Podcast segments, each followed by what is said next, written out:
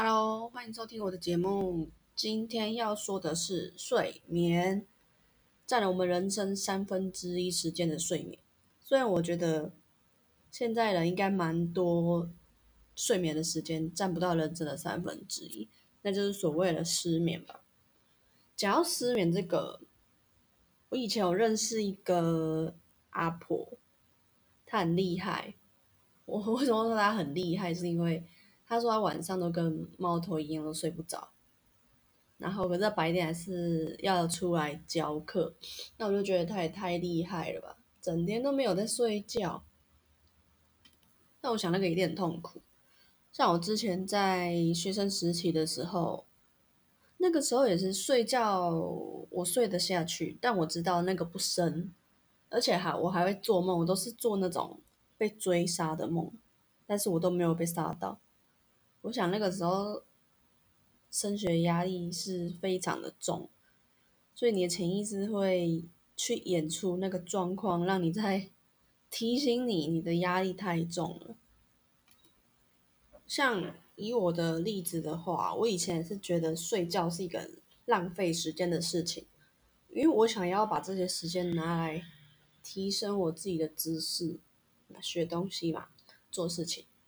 但后来我发现我们不能这样子想，因为我们越是想要控制什么，那其实代表那个东西是越不能被控制的嘛。如果你不认清自己的体力界限，你要硬要强迫自己去做的话，那有一天身体它就会反扑。那现代我们很多人的生活其实是不符合自然的法则，因为自然的法则就是白天工作，晚上就要休息嘛。那现在是晚上可能还继续加班啊，然后。像小孩子，我也觉得他们有够辛苦的，去去上安静班要上到八九点，这样跟上班族有什么不一样？然后回家就只就洗洗睡了。那现在有那么多文明病，那就不足为奇。但我之前在日本乡下换宿的时候，那个时候大部分做的都是体力活嘛，就是要摘水果，还有放牧。就是喂鸡呀、喂羊那些，虽然说肉体、身体上会比较辛苦一点，但是晚上睡得非常的好。而且在乡下，他们也没有附电视什么的，就是出去外面就大自然啊这样，所以我会觉得说那个时候的我能量还蛮不错的。不会说都像现在在都市里面生活，主要能量都聚集在头部，所以我们最终还是要从头去调整我们自己的心态。你心态对了，你的行为才会对。睡眠不只是让我们的身体休息，同时也是帮助我们心灵新陈代谢。睡觉的时候会做梦嘛？那梦这个东西是，嗯，我要怎么说？不会受到理性的束缚，那梦可以穿越时间跟空间，所以说梦是创造力的来源。那我跟大家分享一下，我是用什么方法调整我自己的睡眠品质。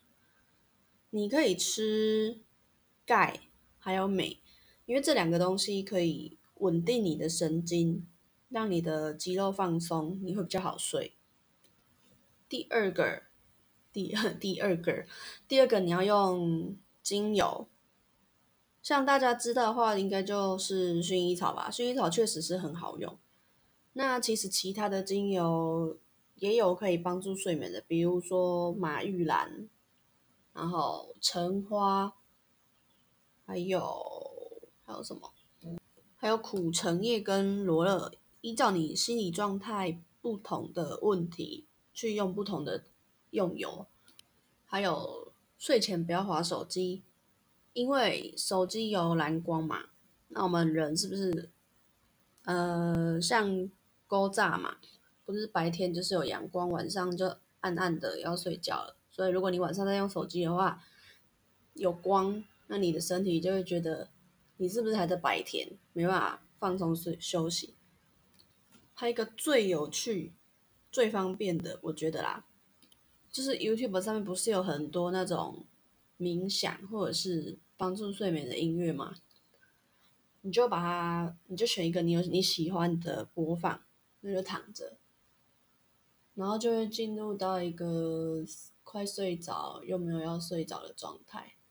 我觉得那个状态还蛮舒服的，所以。可以用自然的方法去调整你的睡眠状态的话，你就尽量不要使用药物，因为药物对身体都是一种毒嘛，是一种强迫。你一定要慢慢的找时间、找方法去调整你自己的身心状态。